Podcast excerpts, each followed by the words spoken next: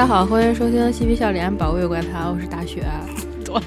小爱子，为什么笑呢？是因为这次又没开机，又讲一半没开。那还是我讲吧，你讲吧。我都他妈快讲完了。哎呀，新年第一期给大家讲一刺激的，嗯是一个关于这个情趣 cosplay 的事儿啊。嗯嗯真好，我这个故事主人公呢，小 A 是一个就正当年的这么一个男孩儿，正好到了那种希望能找到一个特别合适的这女朋友，两个人就结婚生子这么一个年龄。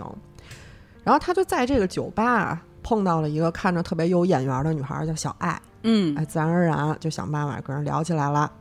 两个人这个酒越喝越多，聊得也越来越好。小 A 当时就觉得，哟，这人肯定就是我这个后半辈子这个唯一了，爱上了。哦知心爱人这对块，当这个小爱告诉小 A，他喜欢玩情趣 cosplay 的时候，哦，小 A 就觉得我可能是这世界上最幸运的男人，然后借着这酒劲儿，就赶紧跟他说：“说你让我干嘛都行。”小爱喜欢玩的这种情绪 cosplay 是怎么回事呢？就是两个人在运动之前，哎，先演一段戏，哦，演完之后再开始动换动换。每次这个剧本都不一样啊，是这个小爱写写剧本，写好之后就提前发给他，然后他 把里边这台词背背熟，哦然后就跟这小爱说说，哎，我这个台词背好了。嗯然后小爱说那就来吧，啊，这个就这么一回事儿啊。两个人一拍即合，决定下周约会的时候啊，就先来这么一下子。嗯小 A 收到的第一个剧本是大家耳熟能详的小护士剧本。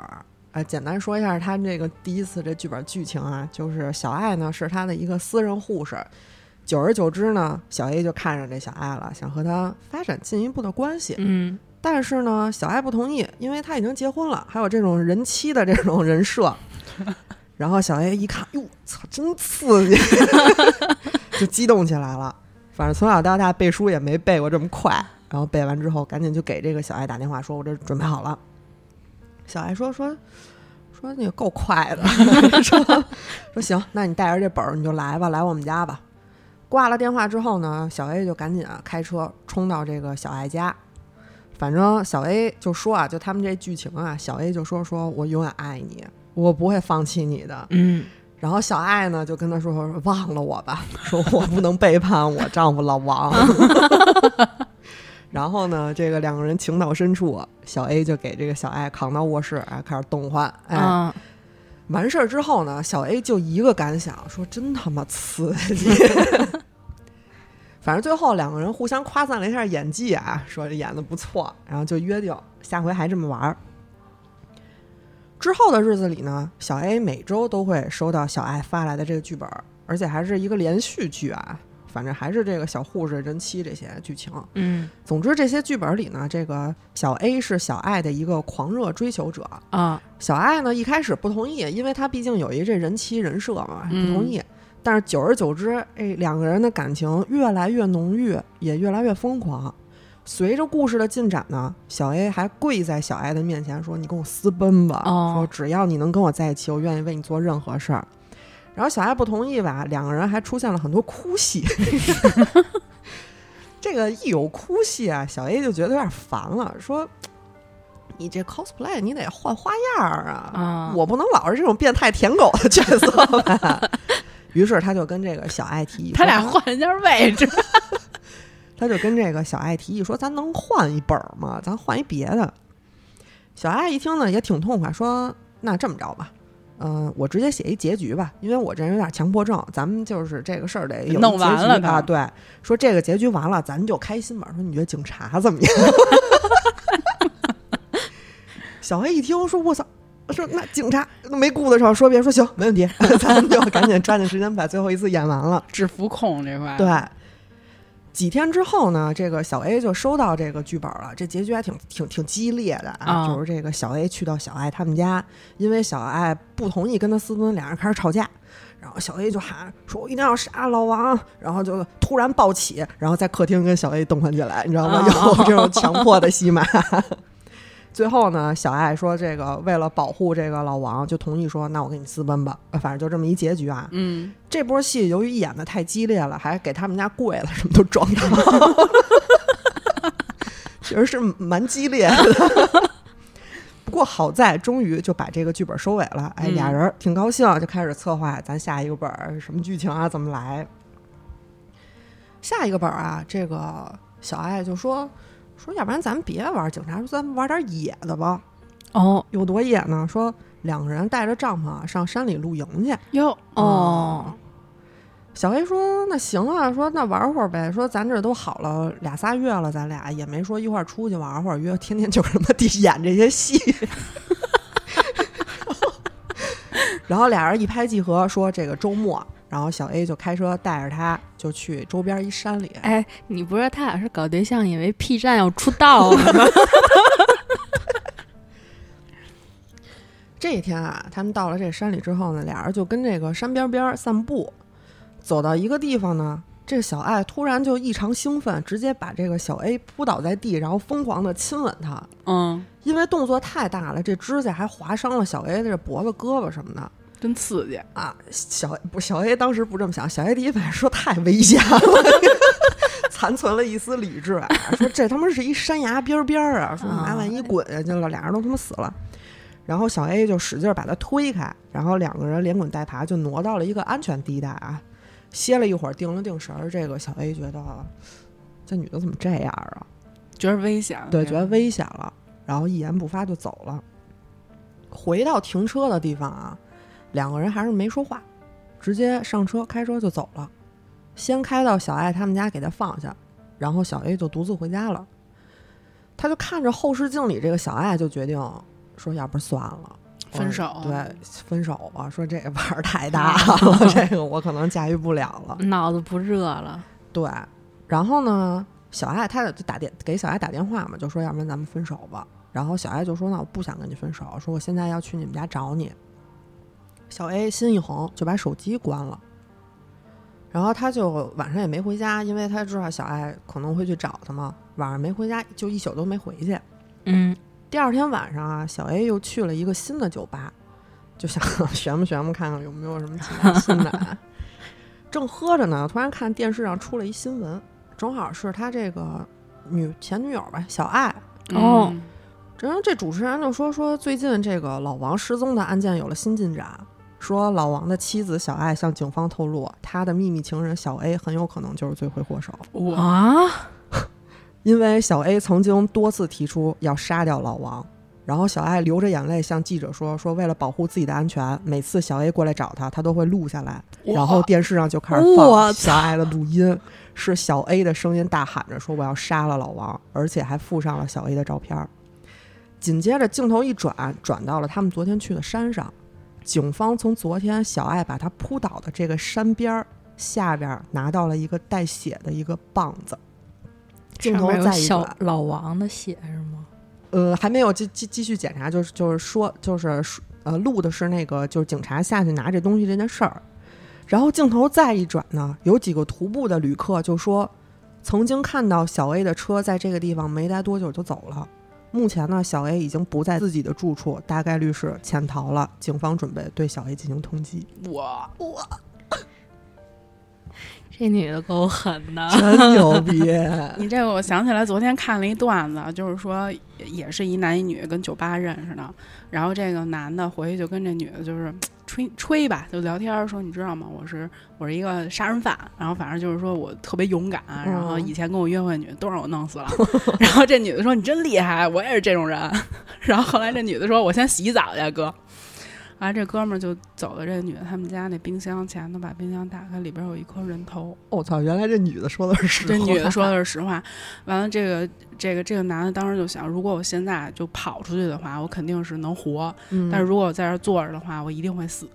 然后经过一番激烈的斗争，他坐我先在了来一发。他坐在了沙发上。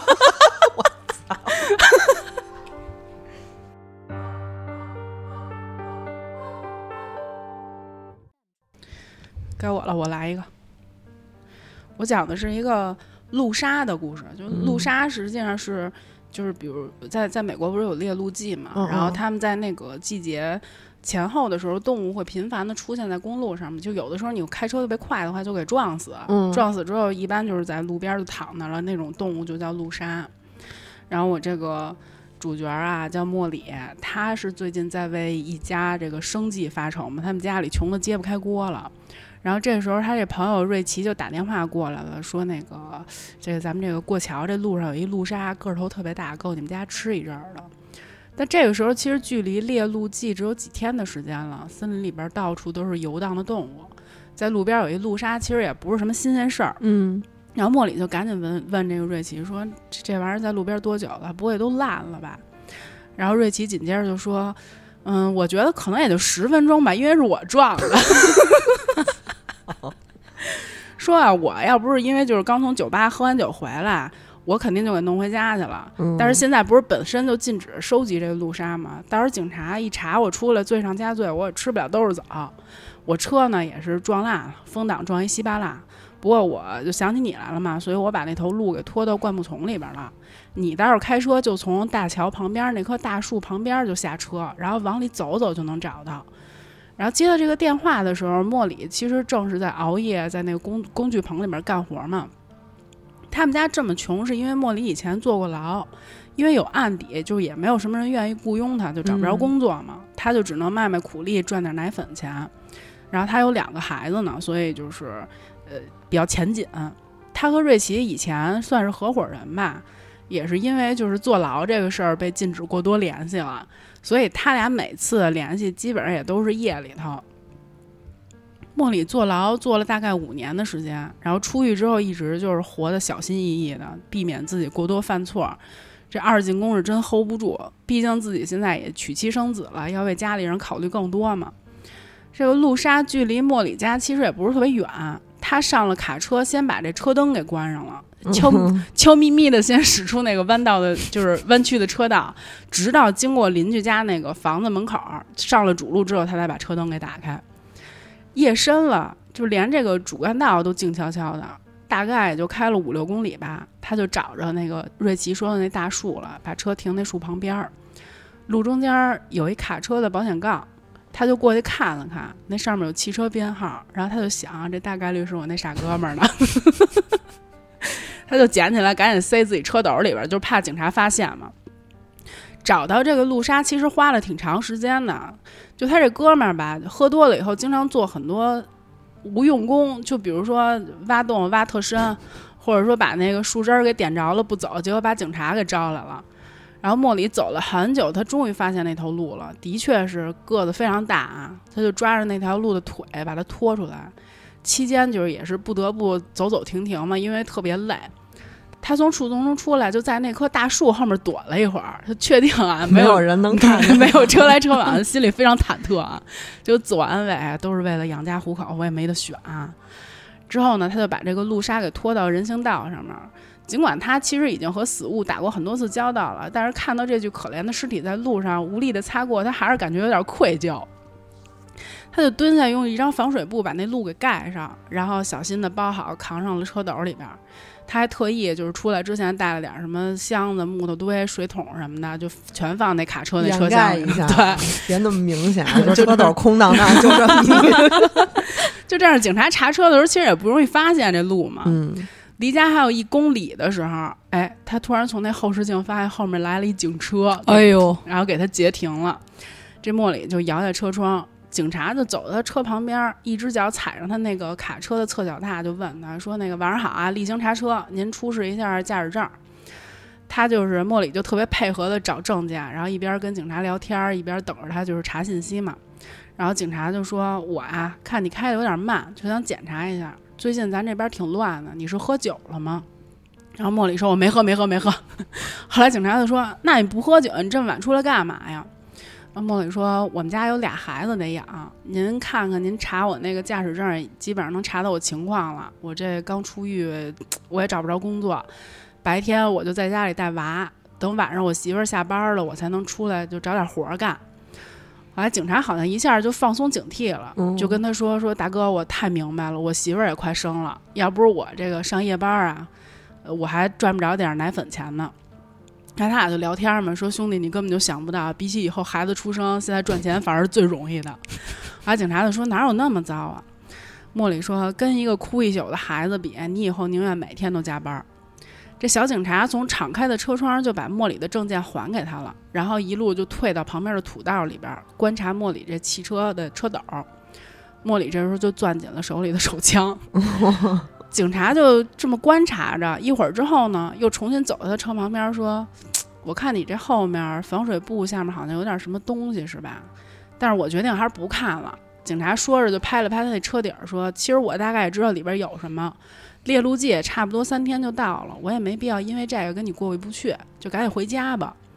莫里就赶紧说：“哎，谢谢您什么的。”也是可怜啊，可怜 他也是。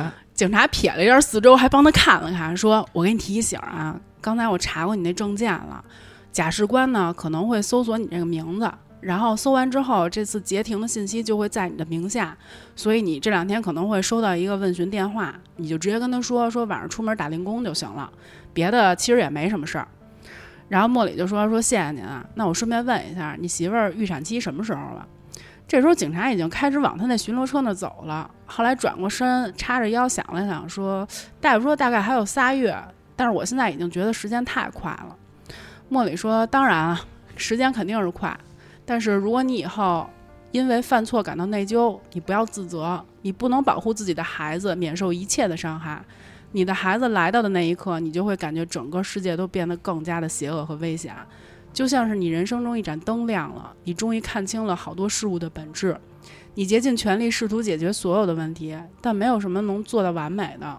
你就原谅你自己过去的错误吧，你无能为力，你只能尽最大的努力前进，别让历史重演。为了你的孩子着想，最重要的是保护好你自己，你的孩子才能有依靠。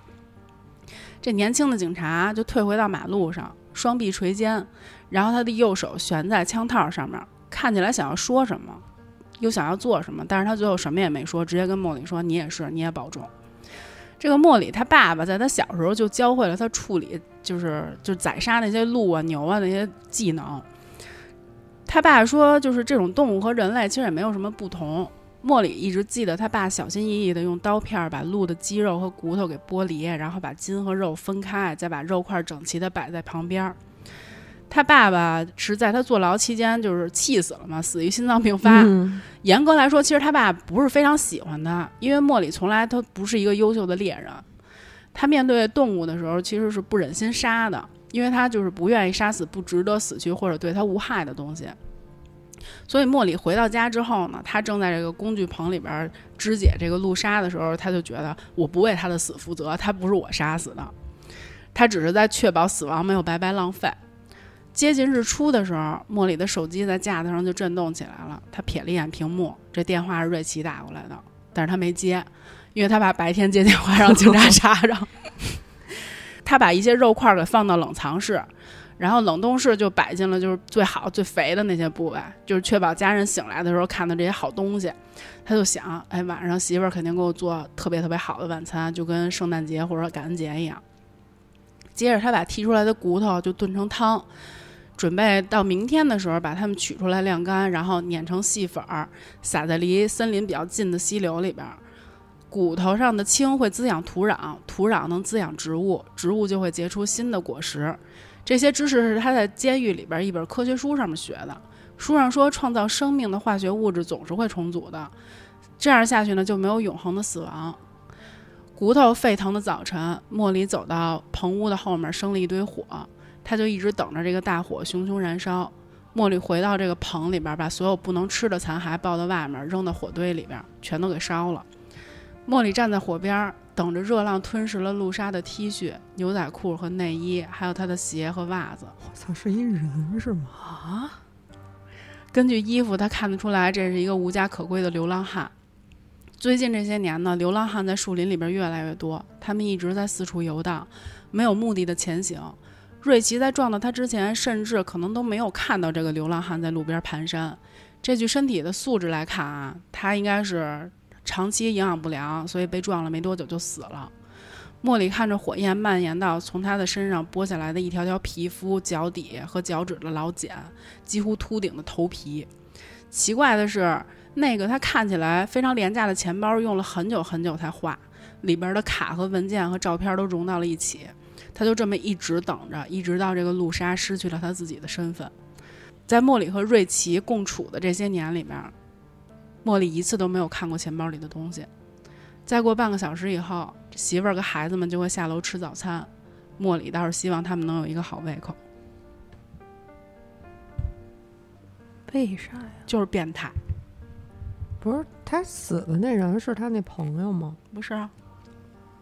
不是，我觉得可能他朋友真撞了一路，然后因为藏的太紫密了，他找到了一个流浪汉的尸体给拖回去了。这个前面儿就是说他坐牢和瑞奇有关系，他俩就是一块儿的那种变态杀人犯。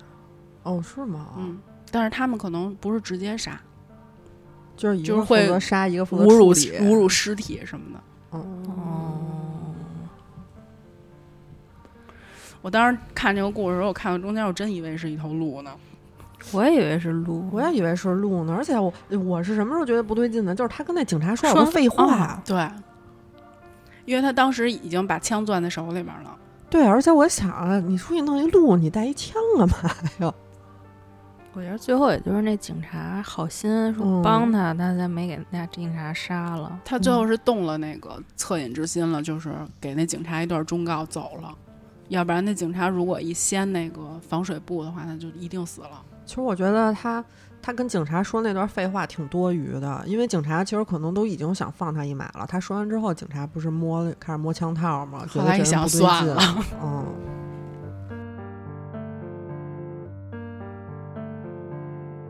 那我再讲一个吧。我讲这还是小 A 的故事啊。小 A 是从老家来这个大城市上学工作，打拼几年之后，因为也挺挺努力的嘛，终于勉强凑出了一个首付。嗯他是打算在城里给自己买个房子，就感觉就是在这儿安家了，不用老租房了。这个也是他自从上班以来一直的这个目标啊，所以他就看自己这账户里这个钱，加上可能要申请这个贷款，差不多够了，他就开始这个到处找这合适的房子了。他其实一开始找房的时候，觉得自己能买个小户型就不错了，嗯，顶天了也就一室一厅。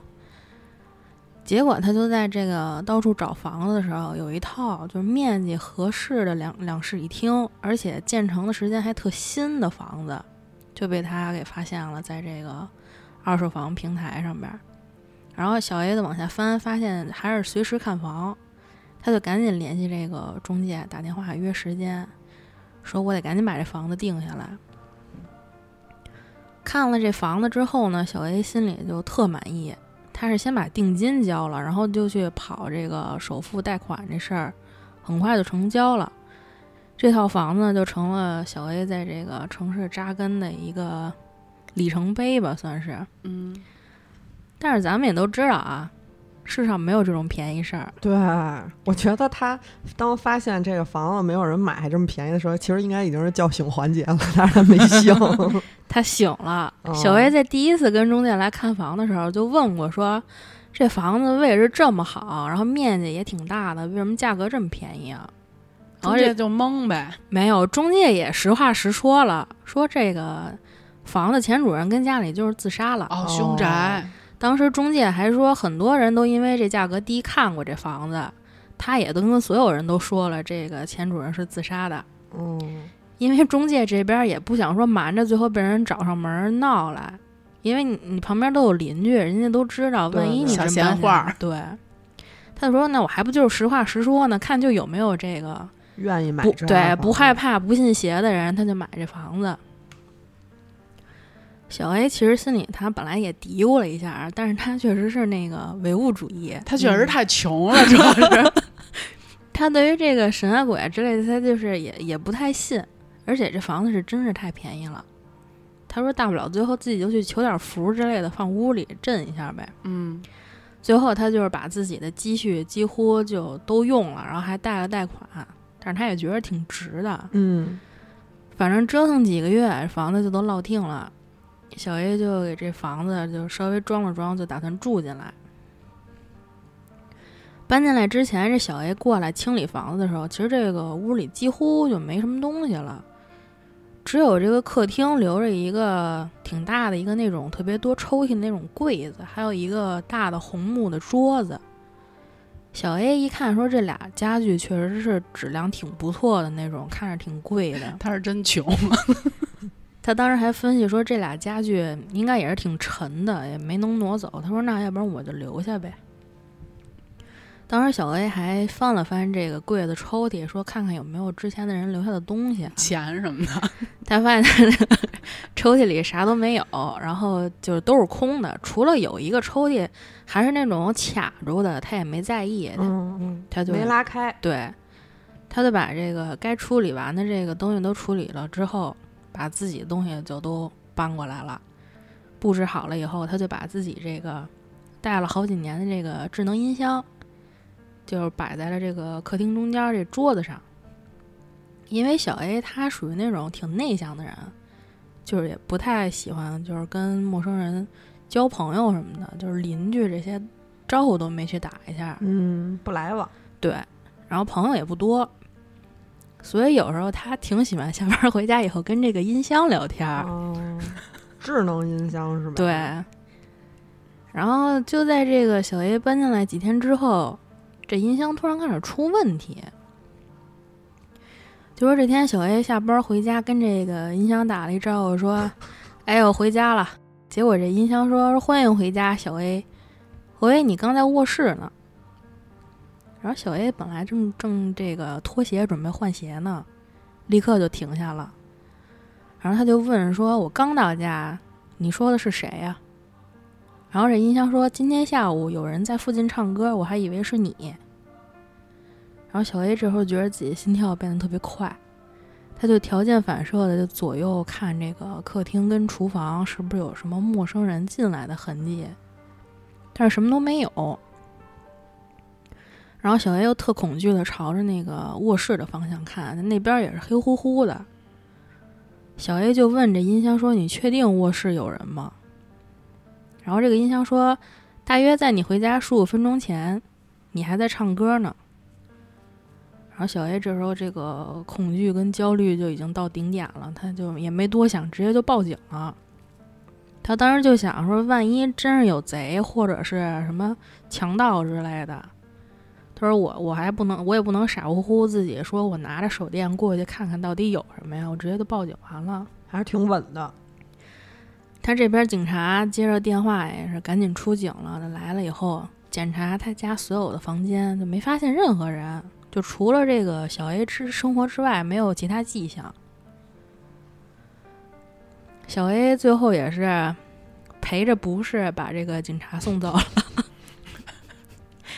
但是虽然有点丢人吧，警察来这么一圈，他是至少心里踏实了。就，但是好景不长的是，第二天这个小 A 下班回家，心里突然就有点就是有点别扭。进了门以后，他就是照常跟这个音箱打招呼。结果这次他听见这个音箱好像是在跟什么别的人说话似的。然后这小 A 这房子客厅在这个入户门左手边，就是它会有一段就是那种走廊，走过去是那个客厅嘛。门口它是一个玄关，小 A 他就也没出声儿，他一点一点的就蹭过去。这大门啊，他也没关。他就防有什么情况，他就直接能把门一推开，直接就跑了。他就挪到这个走廊尽头，贴着这个墙，就听到底这音箱说什么呢？然后这个音响就说：“不好意思，我不能直接给任何人打电话，你可以问我的主人小 A。”小 A 就等说：“我操，这偷偷跑进来怎么说呀？”然后这屋里就是特别安静，然后音响又接着说。如果你和我的主人解释自己的情况，他会同意帮助你。然后小 A 就还是躲在这个客厅视线这个死角，眼睛都睁得特别大，还是一声都没出。然后这音响就接着说：“我明白，听到这个消息我很难过。”然后这客厅就还是一点声都没有。过了好久，这小 A 终于鼓起勇气，探出一个头。小心翼翼的朝这个客厅瞄了一眼，结果这客厅里一个人都没有。小 A 当时就意识到，说：“我操，这音响是不是出 bug 了？说开始自言自语了，已经。”然后小 A 就问了一句说：“你刚才在跟谁说话呢？”然后这音响回答说：“嗨，小 A，我正在和小 C 说话。”然后小 A 左右看了一眼，说：“这没有小 C，除了我没第二个人，我刚到家。”然后小 A 这时候其实有点害怕，夹杂着好奇问的，因为他特怕这音响马上要告诉自己这小 C 是谁。嗯但是这个客厅里一下就沉默下来，这个音响也没继续说。小 A 就还是在这客厅里到处看，就真是一个人都没有。最后，小 A 坐在这个沙发上，打开自己这电脑，开始查音响是出什么故障了。然后他查到一些帖子说，有时候音响会连到别人家蓝牙，嗯但是小 A 说你连那蓝牙也没有像说是这样说跟聊天似的自言自语。最后小 A 就说：“我把音响先关了吧。”他安慰自己说：“肯定就是坏了，我过嗯两天再买一新的。跟这掩耳盗铃。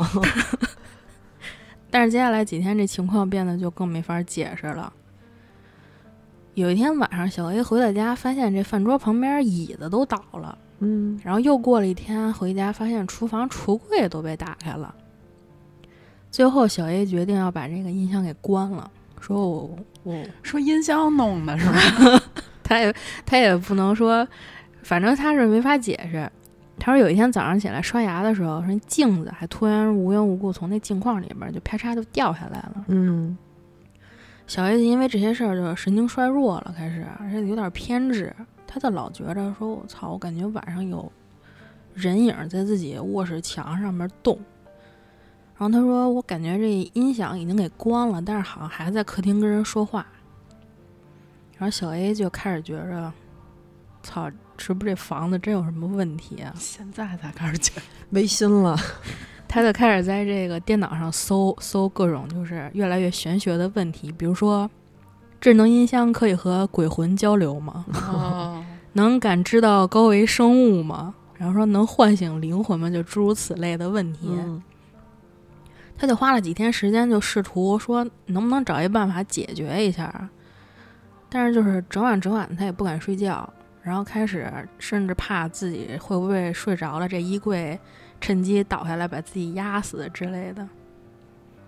但其实小 A 这种情况是被人注意到了，因为有一个邻居老大爷每天遛狗的时候可能会路过小 A 他家这个门前面，好几次小 A 就是出门碰见他的时候，都能感觉到这大爷看自己眼神特奇怪，好像是能看见这个什么小 A 瞅不见的东西似的。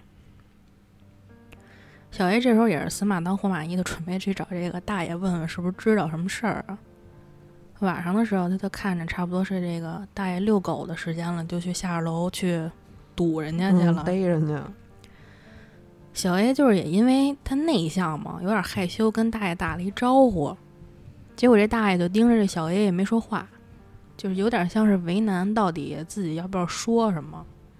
小 A 赶紧追问说：“我看您遛狗经常路过我家门口，您是不是有什么想说的呀大爷就这么跟人家门口那么转悠，都不说告诉告诉他怎么了。？”我觉得他也不好，没好意思说吧。就是自他自己好奇，但是不想多管闲事儿。嗯，然后这大爷小声嘟囔一句说：“我不知道你说什么呢。”然后小 A 就是说求着这大爷说：“我求求您了，您肯定知道什么？您要知道，要不您就告诉我吧。我现在这个过得有点有点怪了，已经。”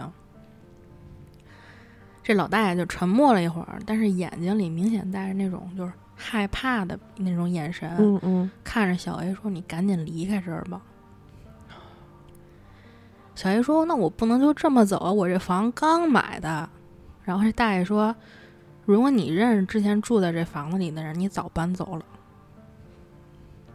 说完，这大爷健步如飞，带着狗就跑了。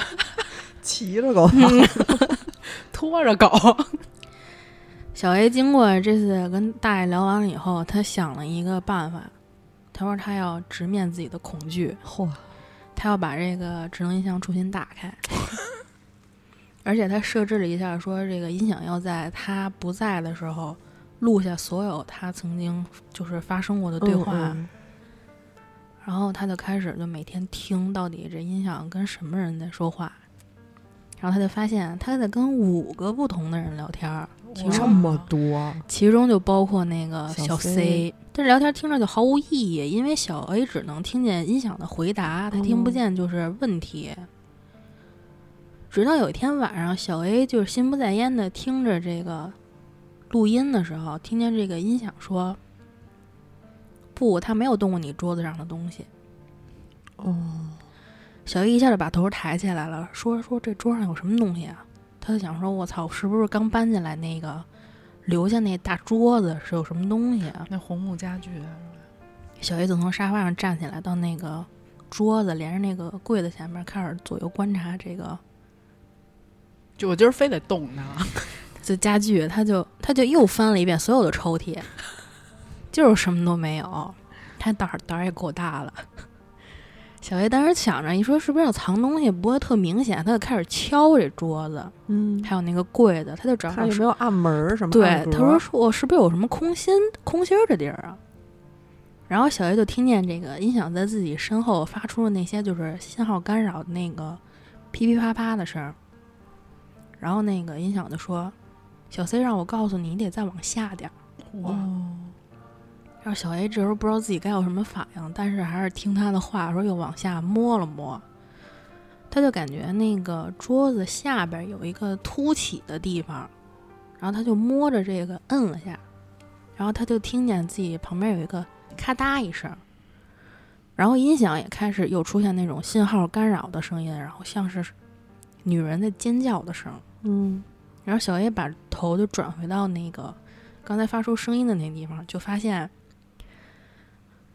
是那个卡住没能打开那个抽屉，自己弹出来了。他就把那个头往那个桌那个抽屉里边看了一眼，发现是一摞照片儿，又是照片儿，里边有好多拍的那种弯曲的那种大刀片儿。哦，然后散落的纸上写着好多那种奇怪的符号，然后那种看着就特别像皮革的那种床单儿，还有好多女人的照片儿，还有一些失踪人员的简报。然后突然那个音响就在他身后发出那种特别尖锐的那种哨声，然后小 A 突然就听见这个外面风特别剧烈的拍打这个窗户，然后他就看见有一个那种可疑的黑影，就慢慢的朝自己靠过来了。然后这时候他又听见这个音箱说：“抱歉，您刚才说的话并不合适，我并不能为你传达。”然后这个小 A 听见了，就说：“说你重复一下刚才这个人说了什么。”然后这个音响就开始放刚才这个播放的一种听着不像是女人的声音，是那种机械的，但是又有男人特别粗重的那种呼吸声。然后就传来说：“我说过来，你这个混蛋，我要把我的刀插到你的肚子里。”然后突然就发出那声叫声，尖叫声穿破了这个小 A 的耳膜，然后就看到有一个那种黑影儿就朝着小 A 扑过来了。小 A 也没看清楚是什么，赶紧躲开了，以后从这个房子里边跑出去了。跑出去了以后，他就找了一个特别便宜的小旅馆，先住下了。他先联系了这个警察，跟他们说我在这屋里发现了什么。但是警察说：“你你这我们怎么给你处理啊？你嗯，这你这也没有什么实质性的证据，对呀、然后呢，这个小 A 就开始给警察描述说，说我记得那个一些一些人的名字，他就把那个小 C 还有那五个人的那个名，包括小 C 那五个人名字跟警察说了。然后那警察看了他一眼，有一个人有一个警察就赶紧去查他们那个电脑里面，发现五个人全是失踪人员。但是从这之后呢，这警察也没有再继续跟小 A 跟进什么之后的情况，可能也就是他不该知道的事儿了。嗯，后来这个小 A 也说，也犹豫过要不要把这个房子再转手卖了，但是他又觉得这样的话，后边的人是不是也会经历自己这个事儿？但是 挺善良，但是他最后说，我这所有的积蓄都压在这个房子上了，我不卖也没什么办法。最后他挂把这个房子就挂在了这个平台这个网上，嗯，把自己的东西之后都找搬家公司帮自己搬走了，但是那个智能音箱他给留在那儿了。方便后来的人 交流。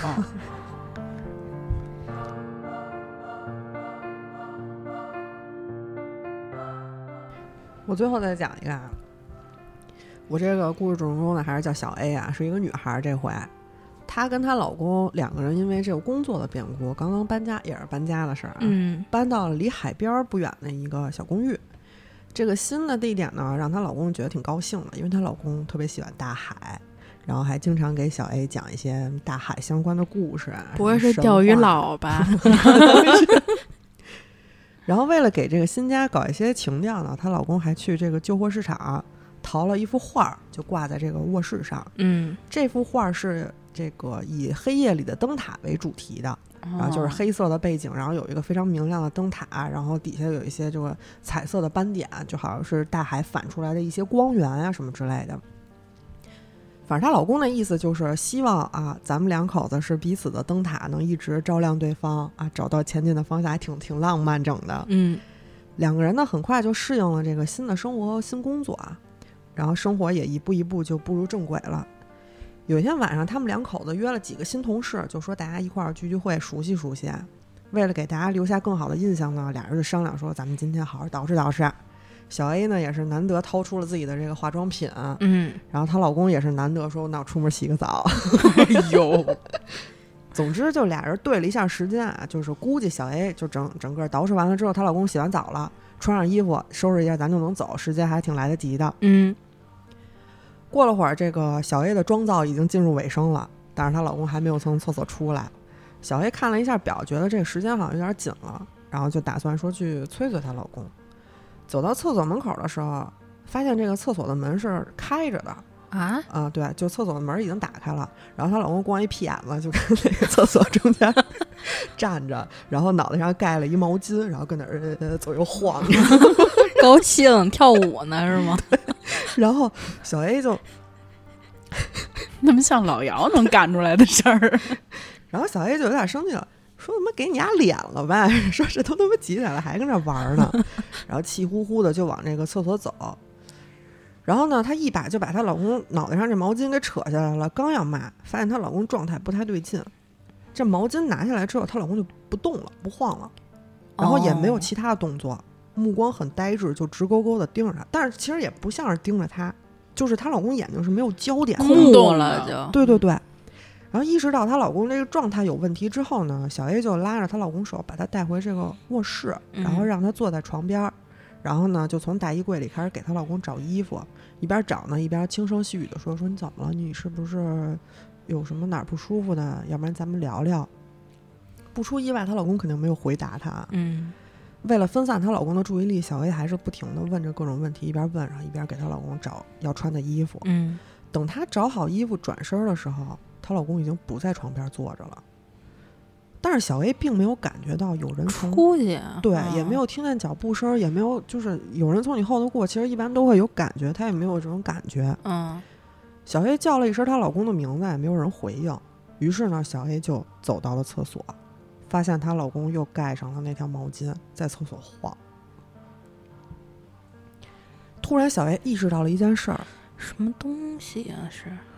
她意识到这条毛巾根本不是他们家的，是一个没见过的毛巾。哦，然后小黑当时脑子就很混乱，就是她怀疑什么呢？她怀疑她老公洗澡的时候可能摔着磕着脑子了，还是怎么着的？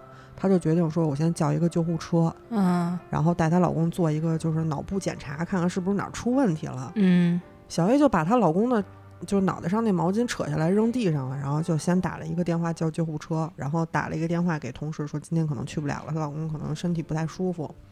等打完电话回过头去，发现她老公又把毛巾捡起来盖在头上开始晃。很快，这个救护人员、医护人员就到了，嗯她老公也没有任何反抗啊，就是人家拉着她就是跟着走。嗯然后一路上呢，她老老公就保持着一种就是又顺从又叛逆的状态，就是只要你引导我做什么事儿，我就跟着你去。只要这个事儿干完了，没有人管我了，他就要站起来走。哦嗯。到了医院之后，这个医生就叫小 A 过去说了解一下情况，让这个护士照看她老公。然后小 A 就开始跟医生说怎么怎么不对劲啊，她老公干了什么呀？等说完这个事儿之后，小 A 再出去发现她老公不见了。哎，那护士不看着她呢吗？护士也不能一直盯着她一人儿，可能就忙着什么其他事儿去，她老公就不见了。当时医院工作人员也吓坏了，因为她老公之前一直其实表现的还挺顺从的，就是我让你让你去哪儿，我拉着你去哪儿你就去哪儿，啊，然后也没想到过她老公会乱跑。然后这个时候不见了之后呢，这医院就开始组织人手开始搜。小 A 呢，因为她并不是医院的工作人员，所以很多地方她不能进。嗯，医院也没有说让小 A 跟着一块儿找，只能说你在大厅等消息。对，但是等了一个多小时，还是没有发现她老公的踪迹。小 A 想了想，就决定回家看看。虽然她老公现在的这个状态可能走不太远，不过这个也也是没办法的办法了。到家的时候，小 A 就发现他们家的窗户被砸破了，上头还有血迹。又回厕所晃悠去了。哎，小 A 心就是她心里一直想着她老公，就没来得及报警，她就觉得可能是她老公。然后进了家门之后，她就直接走进厕所，看见她老公就在厕所中间站着，然后地上还有血，肯定是她老公回来的时候，砸破玻璃，弄破了，对，然后就发现她老公还是头上盖着一个毛巾跟那晃，那够奇怪的。对，然后小 A 就哭了，哭了嘛，就也有点害怕了，也不知道有点不知所措了，就嗯哭着走到她老公身边，然后轻轻掀起了头上的毛巾，看着她老公。几秒钟之后，她老公也轻轻抬起了手，把毛巾拉回了脸上，就是 特别诡异。哦，小 A 就实实在是不知道怎么办了，就开始站在旁边哭，然后就回想着老公跟她在一块儿的这点点滴滴，就开始回想到底是哪儿不对劲。嗯，她突然想起她老公非常喜欢大海，也喜欢关于海的各种故事。她想起她老公曾经给她讲过一个故事，说如果发现有人死在海上，人们就会把他们的尸体带到岸边，然后在他们的脸上盖一块毛巾。想到这儿，小 A 突然就好奇心爆发，跑进了卧室，仔细观察了那幅灯塔的画面。那张画的底部斑点，小 A 一直以为是大海反射的光，其实不是，是岸边躺着几十具尸体，脸上盖着彩色的毛巾。我操！真的不要随便买什么。怪东西。啊，还跟大家说一个事儿，我们会在本期节目的这个评论区随机抽取一位幸运听众，可以获得下一期怪谈的付费节目。嗯大家多评论就行了。嗯，对，好吧，那今天节目到这儿吧。私信主播或搜索“西皮电台”拼音全拼，可以加入粉丝群和主播交流。我们下期节目再见，拜拜